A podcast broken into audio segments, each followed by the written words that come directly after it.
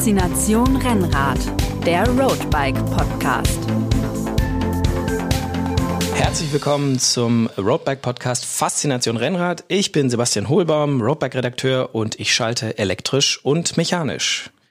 Ja, ich bin der Christian, ich fahre elektronische Schaltung. Und ich bin Moritz, ebenfalls Redakteur und fahre mechanische Schaltung. Ja, ihr habt es äh, vielleicht schon gehört. Heute geht es um das Thema elektrisch schalten. Die Vor- und Nachteile, die kleinen Zipperlein, die man damit haben kann und auch vielleicht die großen Probleme, die das System noch hat.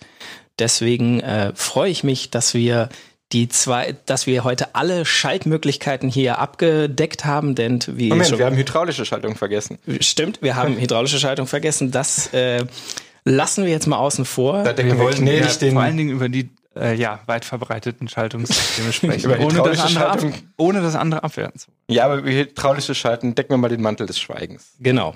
Also, es geht um elektronische Schaltung. Die gibt es schon seit, ja, zehn Jahren. 2009 kam die DuraAce DA2, die erste elektronische Schaltung. Wobei man muss da auch wieder eine Klammer aufmachen, denn es gab von Mavic, wer sich daran noch erinnert, schon in den 90ern, glaube ich, die Mechatronik oder Mechatronik elektronische Schaltung, die äh, hat aber äh, nicht so richtig funktioniert. Also, ich Ja, weiß nicht, ist selbst einer von sie- euch schon mal Selbst gefahren? wenn sie funktioniert hat, sie hat zumindest am Markt keine Relevanz Sie gehabt. hat nicht oder sich überlebt, nicht, sagen sie hat wir nicht überlebt. Genau. Die Ähm, Zeit war noch nicht reif dafür. Genau. Und ähm, aber seit zehn Jahren gibt es die äh, elektronische Schaltung von äh, Shimano, die auch sehr gut funktioniert. Ist zumindest meine Meinung, kann ich hier schon mal sagen. Ähm, aber es kamen dann auch noch äh, natürlich Campagnolo und SRAM dazu. Und bei SRAM, die schaltet sogar kabellos, was auch nochmal ein schönes Alleinstellungsmerkmal ist. Und ja, von den äh, elektronischen Schaltungsregeln werden auch immer mehr verkauft. Und auch bei unserer Leserwahl kam raus, dass da draußen viele Leute entweder schon elektronisch schalten oder zumindest planen beim nächsten Kauf auf jeden Fall ein Rad mit elektronischer Schaltung zu, äh, äh, zu kaufen. Deswegen wollen wir heute darüber reden. Ja, und da sehe ich immer das Bild vor mir, bei der, ich glaube, Tour de France 2010 oder 11, wo der Andy Schleck richtig schön attackiert und dann ihm die Käppe runterfällt, kommt nicht mehr voran und Contador zieht davon, hat gesagt hinterher, ich habe es gar nicht mitgekriegt, aber deswegen Er da, hat behauptet, dass er es nicht mitbekommen hat. also ich, ich kann auch direkt schon vorweg sagen, ich bin da etwas skeptisch. Ja, und äh, nicht nur, also das war ja auch bei der letzten Tour de France, glaube ich, da hört man auch in der Fernsehaufnahme, wie ein Fahrer von Katusha Alpecin, äh, ich sage jetzt mal nicht, welcher das war, seine Schaltung verflucht. Ähm, Oder welche Schaltung er gefahren Oder ist. welche, das kann jetzt, das bleibt dem Hörer überlassen, das selber rauszufinden, ähm, wie er äh, quasi seine, auch im Antritt äh, irgendwas nicht funktioniert und man hört nur äh, ein äh, sehr böses Schimpfwort plus den Herstellernamen der Schaltung. Und ähm, ja, also es ist noch nicht gefeit von ähm, Problemen, diese elektronische Schaltung. Aber lasst uns erstmal ganz kurz über unsere äh, und auch äh, unsere Erfahrungen sprechen, wie wir äh, das ausprobiert haben. Christian, fang du doch mal an. Elektronische Schaltung. Du bist damit viel und länger unterwegs. Wie findest du das Ganze? Genau, also ich muss sagen, ich glaube, mir ging es da so ziemlich wie jedem, der es mal ausprobiert hat. Also das, das kenne ich auch von unseren Events.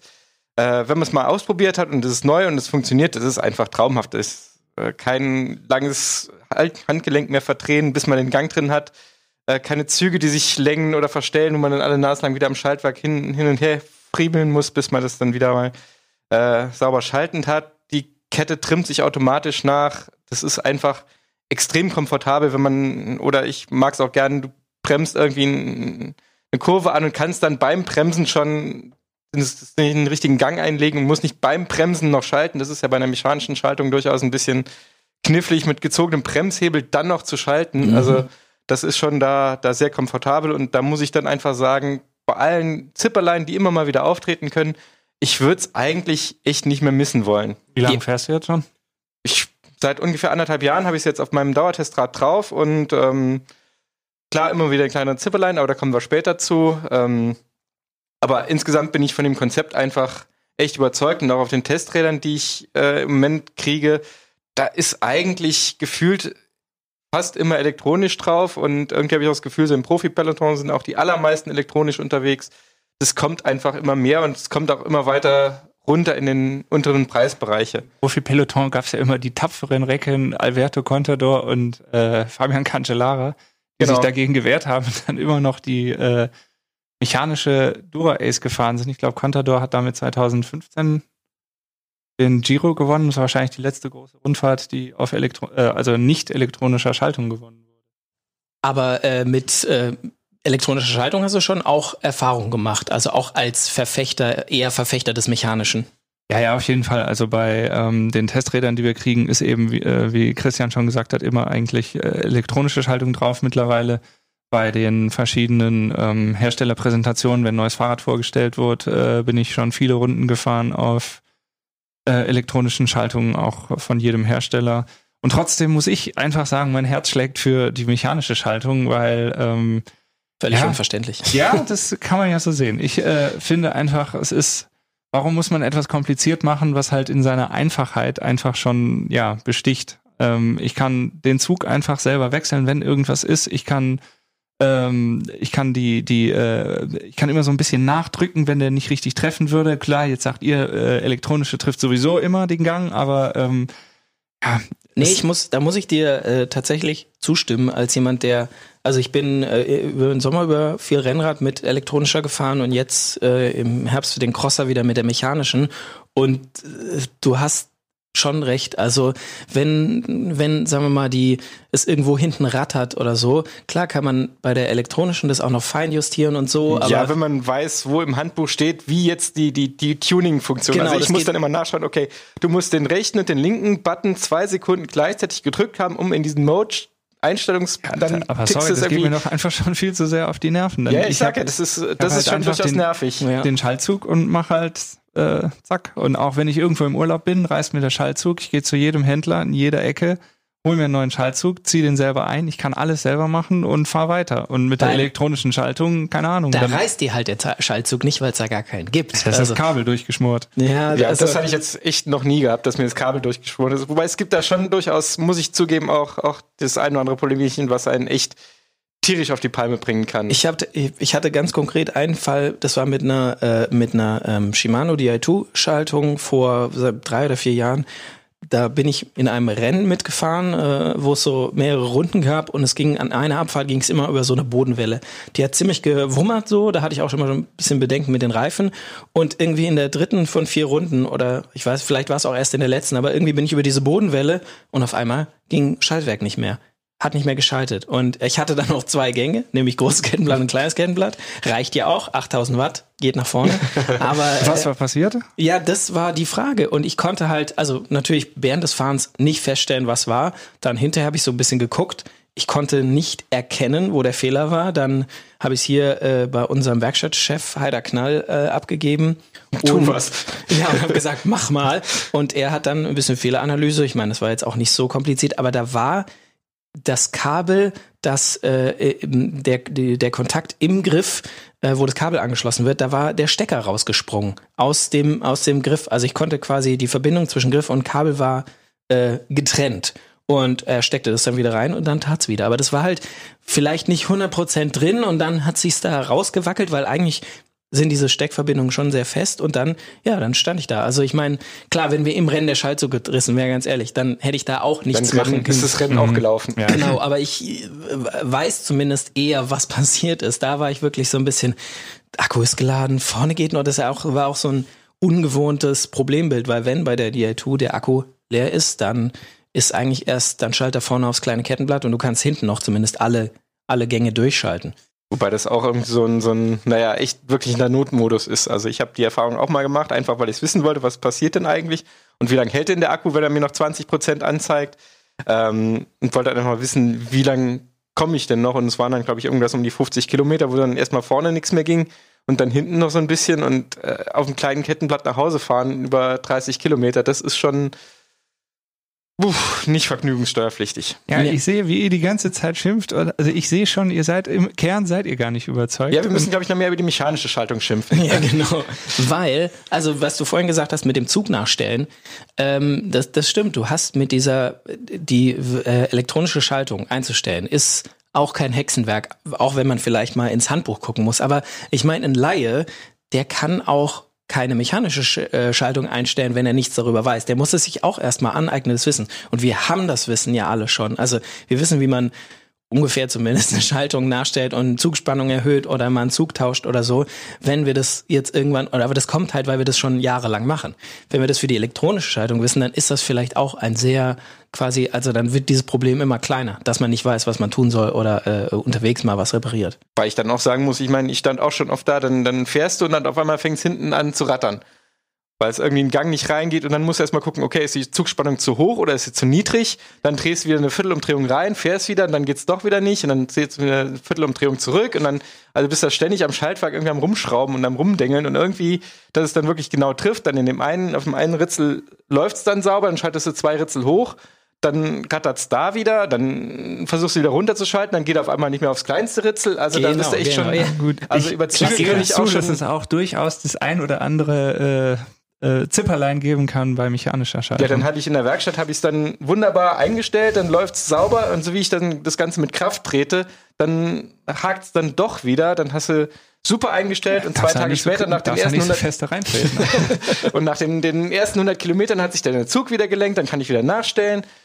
Dann es bleibt spannend. Es ist doch einfach total steril und traurig, wenn du du stellst dir das Ding ein und dann musst du nie wieder was dran machen. Du kannst dich über ja, weiß ich nicht. Ja, ich bin noch nicht fertig. Okay. Dann fährst du einmal durch den Schmodder, dann sind die Zughüllen versammelt, versemmelt und, und, und, und Schmodder steht drin. Dann kannst du irgendwie alle Jahre lang, oder eigentlich, um, um optimale Performance zu haben, alle, alle Jahre mal die, die Zughüllen austauschen und über Zughüllen ablenken. Das ist so eh meine Lieblingsaufgabe. Und Moment, dann haben wir noch gar nicht darüber gesprochen, wie das denn ist, so ein Schaltzug, der äh, durch den Rahmen verlegt ist oder am besten noch durch den Lenker, durch den Vorbau äh, in den, ins Unterrohr rein irgendwo, den mal auszutauschen, wenn man irgendwie also da keine Führung für, für die, die Zughülle hat. Also oder einem der Zug beim Rausziehen irgendwie durchgerutscht ist oder sonst irgendwas. Also das ist also da. Das hast du vor allem, das hast du jetzt, äh, wenn man, äh, äh wir haben jetzt viel DL2 gesagt, aber ich meine, SRAM hat ja die die äh, drahtlose Schaltung. Ist auch nicht besser. Moment.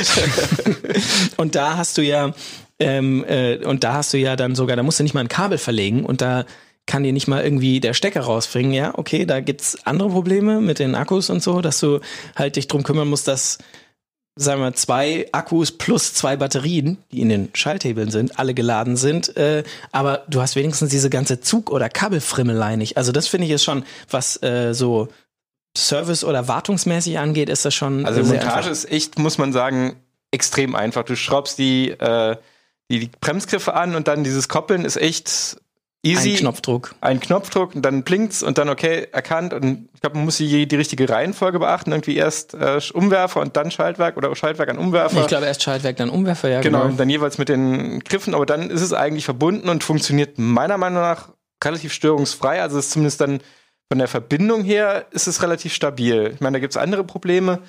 Also ich, ich möchte an unseren Testfahrer erinnern, der äh, Amateurrennfahrer ist und der mit einer äh, SRAM Red E-Tab unterwegs war und zum Rennen gekommen ist und da funktionierte dann überhaupt nichts mehr. Das äh, Schaltwerk hat sich nicht äh, dazu bequemt, einen Gang zu schalten und da kam dann, er konnte, musste dann unverrichteter Dinge von dem Rennen wieder zurückfahren und hinterher stellte sich heraus, dass halt der Bewegungssensor im Schaltwerk defekt war. Das heißt, er ist aus seinem Standby-Modus gar nicht aufgewacht.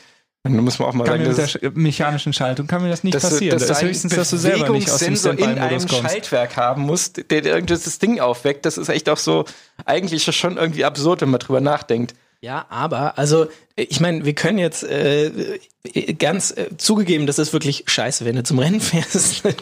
äh, piep, wegpiepen bitte. Ähm, das ist blöd, wenn du zum Rennen fährst und dann nicht äh, äh, nicht fahren kannst. Aber das kann ja mit einer mechanischen Schaltung auch passieren. Da reißt dir der Schaltzug ab und zwar ist dann die Plombe. Ja, so aber dann nehme ich den Schaltzug von meinem Konkurrenten. Nein. Ich schraube das auf, nehme den raus und dann kann der mir auch nicht wegfahren. Ja, hätte einfach das äh, E-Tab-Schaltwerk vom Konkurrenten abschalten. Wobei, das ist ja dann noch gekoppelt mit der anderen Schaltung. Das wird dann, glaube ich, ein bisschen schwierig, wenn dein Konkurrent für dich. Das war ja auch nur noch um, um, das war ja am Anfang, als die elektronische Schaltung aufkam, vor allem im Profi-Peloton, war das ja irgendwie ein bisschen so eine eine große Sorge. Ja, jetzt können ja, da kann sich ja jemand reinhacken in die drahtlose Schaltung und dann vielleicht Am kann Turmallee aufs dicke Kettenblatt und erstens so oder im Zielsprint, im Zielsprint einfach mal Ja, runterschalten allein diese, oder diese Funkinterferenzen, wenn da auf einmal 50, 60 Mann äh, Funk schalten, das und ich ja, plus TV-Kameras bei äh, so großen Rennen, plus Mobilfunk, was sowieso immer überall ist. Also da waren schon viele Bedenken und, äh, muss man sagen, zumindest hat man davon jetzt nichts gehört und also in meiner, meines Wissens gab es da auch keine Probleme. Funktioniert, das, gebe ich ja, gebe ich ja zu. Im Großen und Ganzen funktioniert es, was ich persönlich auch äh, als jetzt, also eher Freund der mechanischen Schaltung schon sagen muss, was extrem cool ist, ist, wenn du auf der ähm, elektronischen Schaltung fährst und du schaltest und es gibt dieses coole, dieses, dieses Geräusch. Das, das ist schon, kann man, kann man sagen. Und auch der, der äh, Kettenblattwechsel, ohne Frage, ist Ja. einfach eine andere Welt. Ein nicht zu verachtender Faktor, die Soundkulisse beim Schalten. Aber ich hätte ja noch ein Totschlagargument und äh, die Frage ist halt, ob es äh, sinnvoll ist, auch in, in der in dem Zeitgeist, in dem wir leben, ob man äh, unbedingt etwas, was keinen Akku und keine Energie verbrauchen muss, künstlich äh, eben mit Akku und äh, Batterien und allem drum und dran, was wir damit haben, mit der ähm, Gewinnung von den dafür nötigen äh, Rohstoffen und so weiter, ob man es unbedingt alles braucht. Und Recycling kommt auch so ein bisschen Recycling dazu. kommt dazu. Ich Also, meine, es ist- ist, ein Luxus, den wir uns gönnen, aber man muss halt auch, äh, ja, der Ehrlichkeit halber sagen, es ist ein, äh, es ist ein nicht nötiger Luxus. Würde da ich, gebe ich dir auch komplett recht, einfach aus dem, dem Grund, ich meine, über E-Rennräder Räder brauchen wir hier auch nicht anfangen, aber ich meine, natürlich ist das ist für eine E- andere Folge, kommt Genau. auch noch irgendwann. Äh, wo dann der virtuelle Boxring aufgestellt Genau. wird. ähm, nee, die muss ich dann auch, auch zugeben, dass klar, die E-Schaltung macht das prinzipiell komplett mechanische Fahrrad eben elektronisch und natürlich schränkt es dann ein. Und deswegen würde ich auch in meinem Fahrradkeller ist immer ein Platz reserviert für ein, ein Rennrad mit Felgenbremse und mechanischer Schaltung. Oh, jetzt wird's aber steinzeitmäßig hier. Sorry. Ja, ja, nee, weil, weil das ist einfach so, das hatte ich auch schon. Dann wollte ich losfahren, sonntags morgens, alles Rad geputzt, Trinkflaschen gefüllt, angezogen, gehst runter, holst das Rad auf die Straße, willst losfahren, bup, Schaltung tot. So denke ich, hä? War doch eigentlich aufgeladen. War dann Aber- vielleicht nicht, nicht, war nur halb aufgeladen, dann irgendwie im Keller mal länger Ja. äh, gestanden. Oder, was wir ja auch schon hatten, dieser äh, äh, total tolle Fehler, dass ähm, der Akku von der Schaltung zwar geladen war, aber das Rad lehnte wohl. Äh, So war es dann, glaube ich. So Genau. ich dann.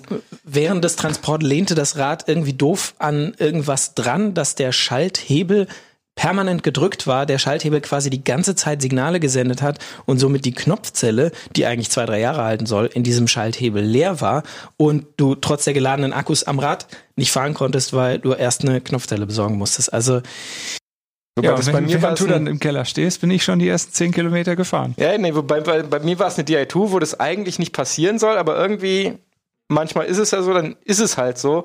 Heißt, ich muss erst das Ladegerät raussuchen, das Ding aufladen und dann war ich halt froh, dass ich noch ein Rad habe mit mechanischer Schaltung, wo ich sage, okay, dann ist das halt heute dran und äh, aber wenn Gut, man das ist das natürlich jetzt, auch ein Luxus. das ist also, ein ob Luxus, wenn man so das viele hat. Fahrräder gönnen kann. aber ähm, Okay, dann jetzt äh, Gewissensfrage. Wenn ihr nur ein Rad haben dürftet, was sowieso schon mal erstmal eine ganz, ganz furchtbare Prämisse ist. Moment, Ja. Moment, Es nur geht, ein es Rad. ja N plus 1. Ja, Genau. nein, nein, aber wenn ihr, wenn ihr jetzt quasi, sagen wir mal, an euren Rädern für eine Art von Schaltung entscheiden müsstet, bis äh, an, nicht an euer, ja, bis, an, bis ans Ende eurer Tage, würdet ihr mechanisch nehmen oder elektronisch? Uff, sehr, sehr schwere Frage. Also ich, Ja, jetzt, schnelle Antwort. Okay, dann sage ich dann doch elektronisch einfach, weil es den Komfort hat und ich keinen Bock auf Züge mehr habe. Ja, ich hätte auch tatsächlich gesagt elektronisch, weil, oder das ist eigentlich ein kleiner Grund, aber ich fand das auch einfach eine tolle Sache, dass du bei der Shimano fand ich es ein bisschen schwierig. Die hat ja dann vier Knöpfe zum Schalten und ich habe mich tatsächlich da am Anfang auch oft verschaltet, weil eben von der Shimano-Logik bist du gewohnt, der große Hebel, der Bremshebel, das, der, das Riesenteil, macht die eine Aktion und der kleine Hebel macht was anderes. Und jetzt sind aber bei der Di2 beide Knöpfe eher klein und natürlich ist der, der eine Knopf eher an dem großen Bremshebel angelegt und der andere ist weiter Wobei das mit der neuen Generation äh, jetzt deutlich besser geworden ist. Das war früher schlimmer. Also gerade wenn Ist du im besser. Winter gefahren bist mit Handschuhen, dann ist es immer noch knifflig, aber ich finde es mittlerweile, ich bin jetzt auch viel im Winter gefahren mit der DI2, da geht's eigentlich. Wir haben eigentlich diese, diese Kante, wo sozusagen der kleine Knopf vorne anfängt, relativ gut spürt. Also wenn man jetzt nicht komplett über Kreuz guckt, dann erwischt man den eigentlich schon relativ gut. Aber äh, nur um das noch zu Ende zu sagen, der, bei SRAM, da gibt's ja nur zwei Knöpfe. Eine für äh, schaltet die Kette auf dem Ritzel nach links, der andere schaltet die Kette auf dem Ritzel nach rechts und beide äh, schalten den Umwerfer. Oder, was ich natürlich den super für die doofen äh, Modus fand, war, dass du den Umwerfer von der äh, Elektronik selber schalten lässt. Also wenn du hinten irgendwie relativ weit beim großen Ritzel angekommen bist, dann schalte er automatisch vorne aufs kleine Kettenblatt und kann sogar, du kannst auswählen, wie viele Gänge er zum Ausgleich hinten dann wieder schwerer schalten soll. Und das heißt, du drückst nur noch links für leichter, rechts für schwerer. Das fand ich. Oder andersrum wahrscheinlich. Oder andersrum, wenn Das muss ich auch zugeben. Das Ja. ist tatsächlich ein Vorteil von den elektronischen Schaltungen, dass ich sie komplett auf meine Bedürfnisse, meine individuellen Anforderungen und Gewohnheiten anpassen kann. Das geht natürlich bei der mechanischen nicht. Da bin ich je nach Hersteller halt an die Schaltlogik des Herstellers gebunden. Und du hast sogar bei den äh, elektronischen, also ich weiß jetzt nicht, wie es bei Campagnolo ist, aber du hast bei SRAM und Shimano die Möglichkeit, zusätzliche Schaltknöpfe anzubringen. Egal, wo du willst am Lenker. Also bei Genau. Shimano ist, äh, glaube ich, nicht ganz so frei, weil das die Knöpfe so eine bestimmte Form haben und an bestimmte Stellen am besten Ja, hinpassen. du brauchst halt eine Junction, die entsprechend noch zu, statt drei halt dann vorne fünf. fünf äh, Anschlüsse hat, genau. Genau. Aber bei auch bei und und ich glaube bei ähm, äh, bei SRAM brauchst du auch dann äh, für die Zusatzknöpfe, wenn du mehr als zwei willst, brauchst du auch dann noch mal einen anderen Hebel oder noch mal eine extra Junction Box sozusagen. Die heißt da irgendwie Blipbox. Aber auf jeden Fall, du kannst, sagen wir mal, wenn du am Oberlenker noch zwei Schaltknöpfe brauchst, kannst du einfach hinmachen und das Lenkerband und dann fertig ist die Laube. Also das ist äh, schon nicht schlecht. Ja, ich finde es halt auch echt komfortabel, dass du die so programmieren kannst, wie du es haben willst. Mit Shimano kannst du in drei verschiedenen Modi fahren. Also entweder du schaltest vorne, hinten komplett individuell. Du kannst sagen, schalte mir das Kettenblatt automatisch, wenn du in einer bestimmten Kombination bist, die du auch selber definieren kannst.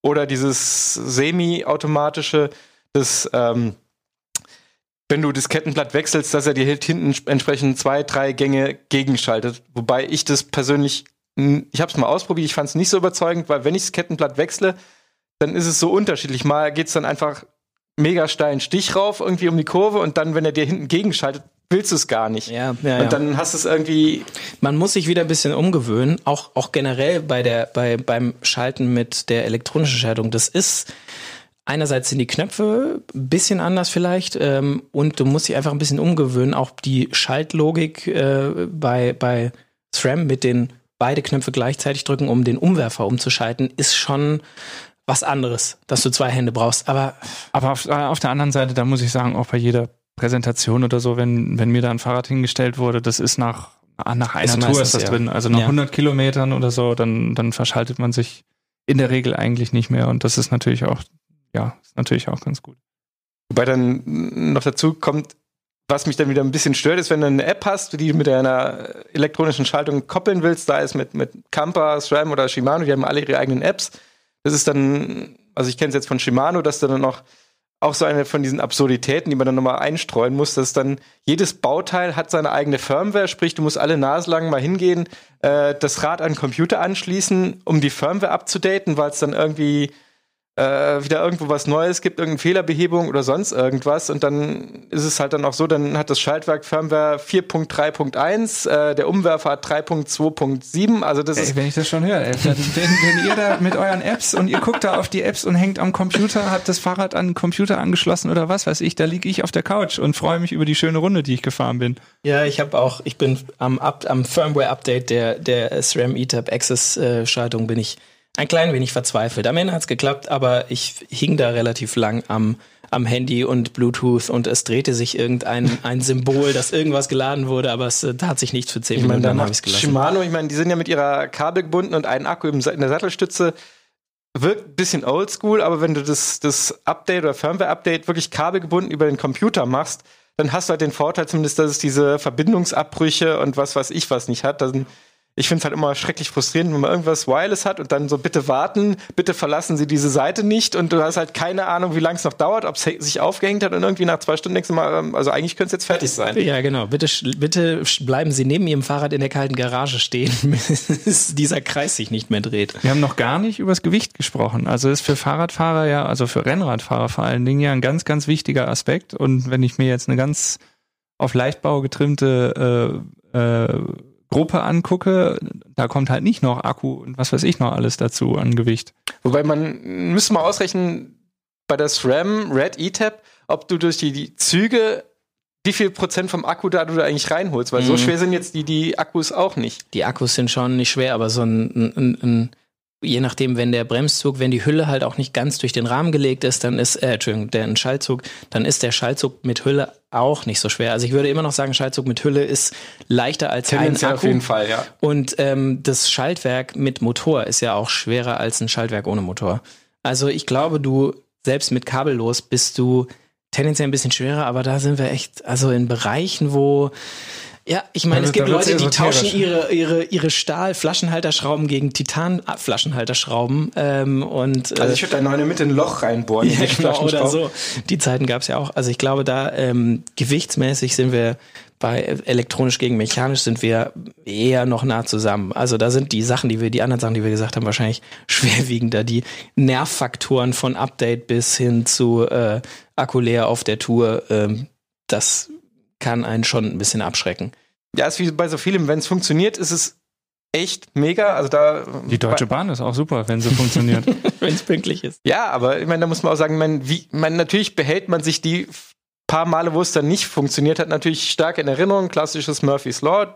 Von zehn Zügen sind halt acht pünktlich. Da erinnerst du nicht mehr dran. Aber den einen, der dann mega Verspätung hatte, der bleibt ja im Gedächtnis. Genauso wie äh, wenn du dann mit deinem Rad ins Trainingslager fährst. Gut, das ist natürlich dann mega ätzend und dann Kein funktioniert auf einmal Ladegerät dabei hast. kein Ladegerät dabei hast und dann gehst du irgendwo auf Mallorca, da hast du vielleicht noch relativ gute Chancen, aber wenn du dann in den Pyrenäen bist oder so und dann hast du das Ladegerät vergessen oder das Netzteil vom Ladegerät oder was weiß ich was.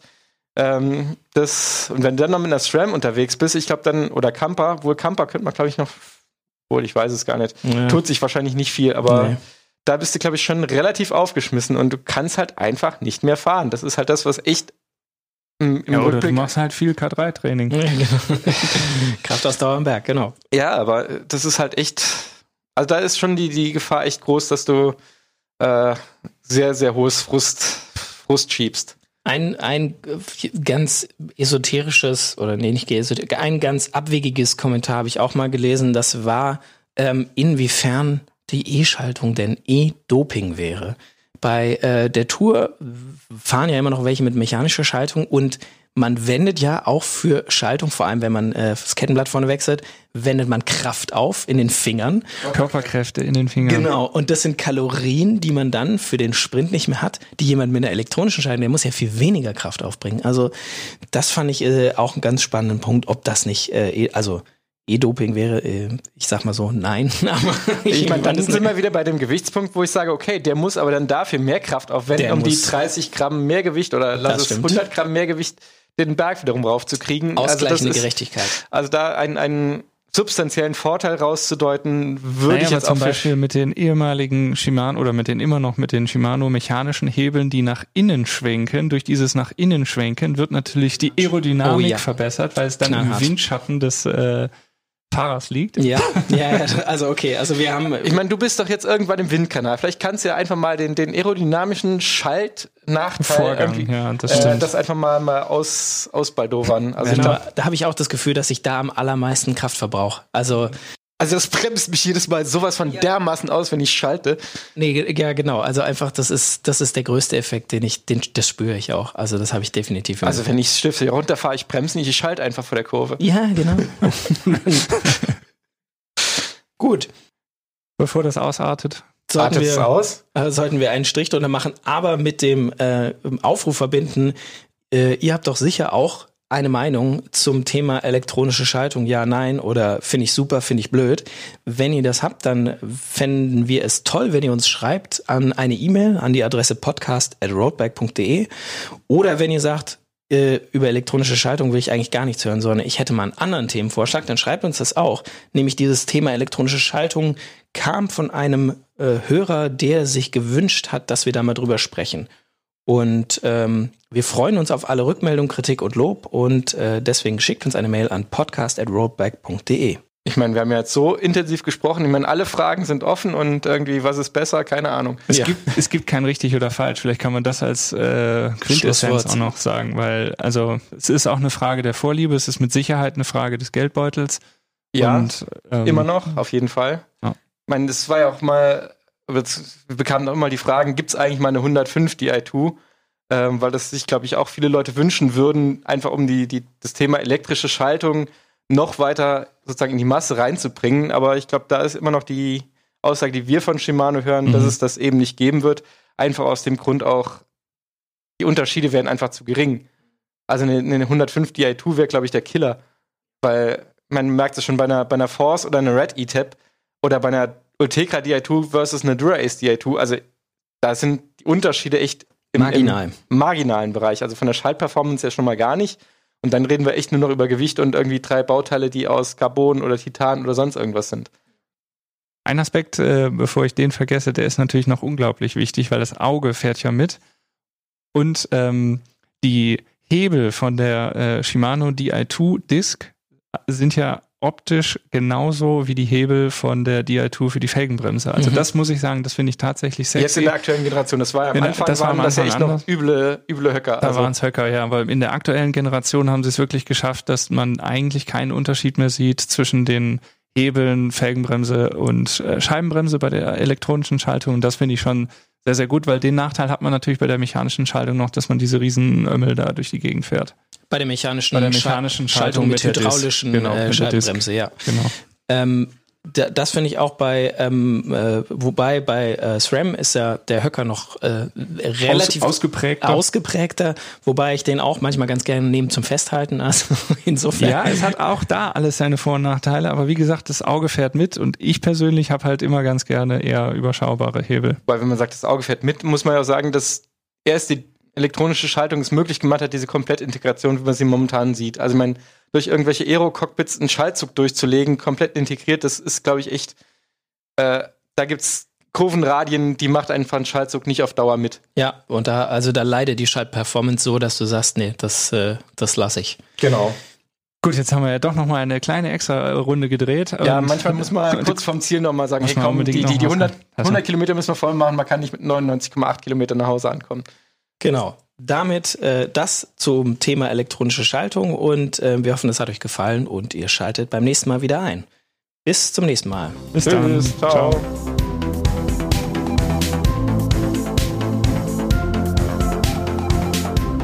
Faszination Rennrad, der Roadbike Podcast.